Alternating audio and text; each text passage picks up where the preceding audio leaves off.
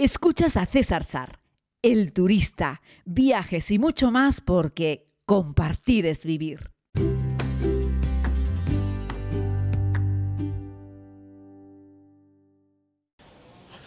Saludos querida comunidad, vamos con un nuevo podcast desde Buenos Aires, concretamente desde la zona de provincias.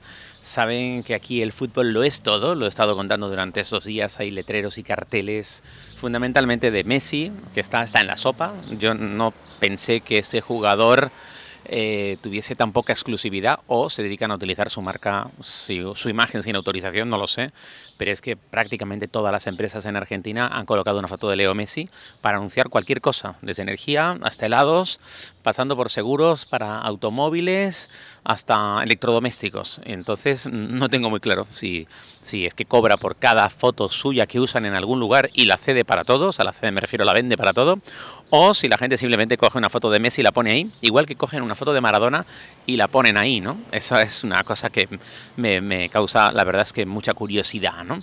He tenido la oportunidad de ver ya no dos partidos enteros, pero sí un ratito con unos cuantos amigos aquí en Buenos Aires y eh, la verdad es que evidentemente todos los gentes de aquí, de este país, son expertos en fútbol. Todos son entrenadores de fútbol o todos son, no sé, eh, entrenadores o asistentes de fútbol o coordinadores de fútbol o futbolistas retirados o no lo sé. Pero es increíble porque sabe todo el mundo de fútbol y todo el mundo opina de fútbol y el país se paraliza por completo cuando juega la selección. Pero no sé, esta mañana en el hotel estaba viendo que jugaba creo que era Camerún con Serbia. Y en el hotel había un silencio eh, sepulcral porque eh, en el desayuno, en la tele, estaban poniendo el Mundial. Y ya les digo, no sé, Camerún, Serbia, hola, hello, ¿hay alguien que le interesa eso? Ya, ya sé, los futboleros me vais a decir que no soy capaz de entenderlo, pero no soy capaz de entenderlo.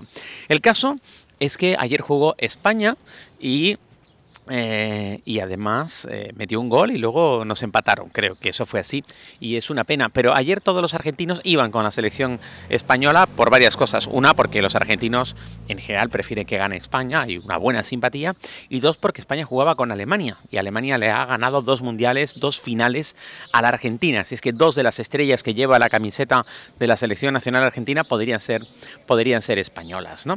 Pero fíjense, el otro día tuve la oportunidad, como les decía, de ver el partido de España. Eh, eh, no, el de, el de, España, no, perdón, el partido de Argentina contra México, que, que, necesitaba Argentina ganar ese partido, y luego unos amigos, Roque y Oscar, Oscar y Roque, que son cuñados entre ellos, estaban en una entretenidísima conversación analizando cómo había sido el partido, algo que no tiene desperdicio, así es que encendí la grabadora de mi teléfono y les quiero ofrecer esa curiosa conversación entre dos cuñados, que además precisamente uno es del Boca y el otro es del River Plate, que son los dos equipos más potentes aquí en la capital, en, en Buenos Aires, los dos equipos más históricos, creo yo, de toda Argentina, los dos equipos más internacionales, el Boca Juniors y el River Plate, pero eso sí, cuando juega la selección todos son argentinos y bueno, quería compartirles esta, esta conversación que iban conduciendo con el coche y conversando de fútbol, por supuesto. Así conservan, así conversan, mejor dicho, dos argentinos de fútbol justo después de un partido del Mundial con su selección como ganadora. Martínez parece un fantasma. ¿Está con el análisis del partido? Lautaro Martínez parece un fantasma. Rodrigo de Paul, otro que fantasma. Le agarró la Trini y le, dejó, lo, le sacó toda la energía. Mi, ma, mi, mamá con el traca traca iba más rápido que él. No, Corrió más el otro día. La inteligencia es jugar. ¿Y Messi qué? Messi, ¿qué hacemos? ¿Lo jubilamos ya? No Messi, va. Messi, no está lastimado. Si no, no, sé. ¿Qué le pasa? No sé. Está arrugado, se olvidó de jugar. Se olvidaron de jugar. Yo los vi jugar hoy. Yo me, me quedo con el, el, el, primer tiempo de, de Argentina, Arabia Saudita. Pero Uy. toda la vida. ¿Tan mal jugamos? Hoy, sí. horrible. Horrible. Qué o sea que, que nos no. agarra Lewandowski y nos hace la boleta. ¿Eh? No te creas que Polonia tiene demasiado, ¿eh? eh bueno, pero Lewandowski hace goles, ¿eh? Y pero Lewandowski no, no, le pudo hacer un gol a, a, a, México. Se lo anularon el gol que hizo a México. Pero este tipo cabecea en el área que es un, fe, no, es un acá, fenómeno. Acá de nueve yo lo pondría a César. ¿A César? ¿A, a cuál? ¿Al Zar? ¿Bols dir? Ese nos salva, ese nos salva el, sí. el mundial, pero. Aquí tiene, querida comunidad, a dos cuñados argentinos conversando sobre cómo ha sido este partido entre, entre la Argentina y México. ¿Qué les parece? Como les estaba contando hace un segundo, en, directo, un falso directo, pero me refiero en vivo, ¿no? Porque ya les digo que saqué el teléfono, se escucha de aquella manera, pero yo creo que se puede apreciar eh, cómo, cómo, conversan, ¿no? Cómo se pinchan. Esto lo puedes escuchar en cualquier bar, en cualquier rincón.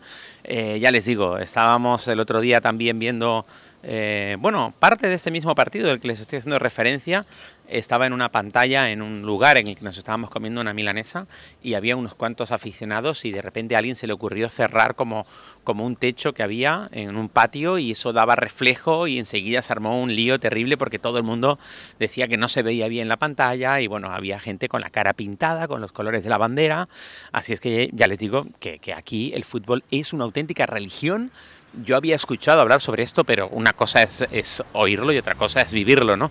Y la verdad es que me están dando ganas de poder volver a Argentina a ver un partido de fútbol, ¿no? Poder ir al estadio del River Plate o del Boca a ver un gran encuentro importante. Yo no les digo ya un Boca River Plate, que además me han dicho que no, ya no mezclan a las aficiones, igual que cuando hay un fútbol Real Madrid-Barcelona, se delimita el estadio, pero pueden ir aficionados de las dos hinchadas a ver el partido. Aquí la violencia en el fútbol es tan fuerte que cuando juega un River Boca, eh, si juegan en el Boca solo van seguidores del Boca y si juegan en el River solo van seguidores del River, es decir, no mezclan seguidores de ambas hinchadas en el campo, porque si lo hacen, da igual la seguridad que pongas, ahí se va a liar parda y entonces ya no permiten que, las dos hinchadas vayan a los famosos derbis entre los dos grandes clubes. Imagínense ustedes cómo se vive y se siente aquí el fútbol.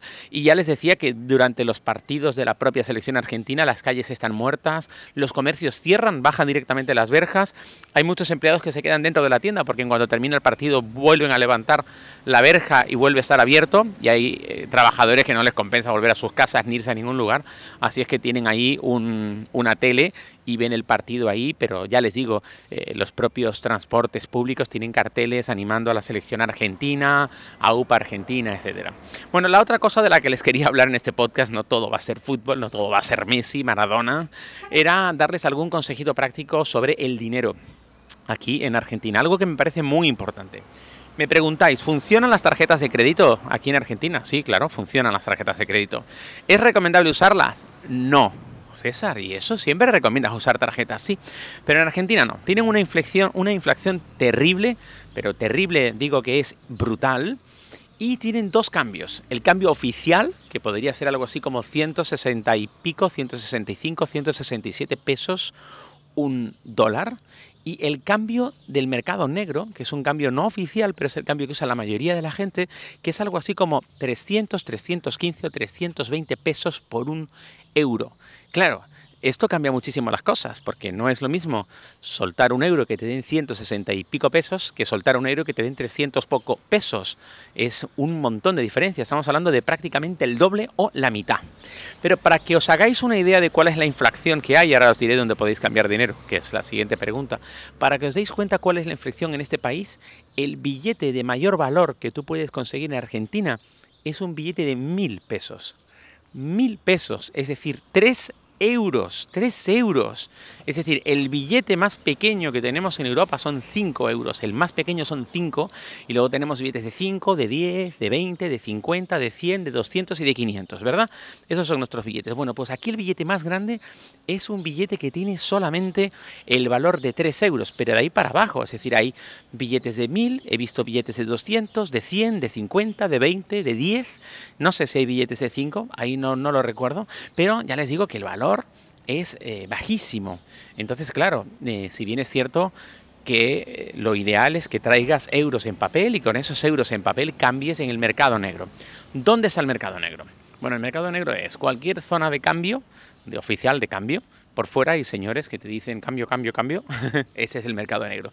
Si te vas a la calle La Florida, toda la zona del obelisco, eh, todas las zonas que son más turísticas, que es donde están los turistas que tienen euros o dólares, vas a encontrar personas en la calle que te cambian. En cualquier pequeña agencia de transportes, en cualquier pequeña agencia de viajes, en todos estos sitios hay personas que te cambian. Pregunta porque el precio varía, no es que te digan, no es que te estén engañando, es que entre las 10 de la mañana y las 12 del mediodía el precio cambia. Me ha contado gente que trabaja aquí mucho con euros y con dólares que cuando vienen a traerle el dinero, viene un tipo con una moto a traerle el cambio, por ejemplo, desde que sale del lugar de cambio hasta que llega, en esos 45 minutos igual el cambio cambió y varió dos pesos. Y entonces siempre cargan con un poco más de pesos por si acaso es al alza o a veces la persona que entrega el dinero siempre lleva billetes más pequeños porque hay que ajustar el cambio porque durante esa hora cambió la fluctuación de la divisa, que no es divisa, eh, perdón, pero de la moneda, del peso con respecto al dólar o al euro y entonces entrega un poco menos de peso de lo que estaba inicialmente estipulado. Les pongo otro ejemplo. En el hotel en el que estoy alojado, el precio booking me lo da en euros y me dice que la moneda del hotel es dólar. Y yo le pregunto al hotel, oye, ¿puedo pagarte en pesos argentinos? Y me dice que sí. Y entonces me hace un cambio, que es el cambio del mercado negro, y yo me ahorro 58 euros haciéndolo en un pago en efectivo.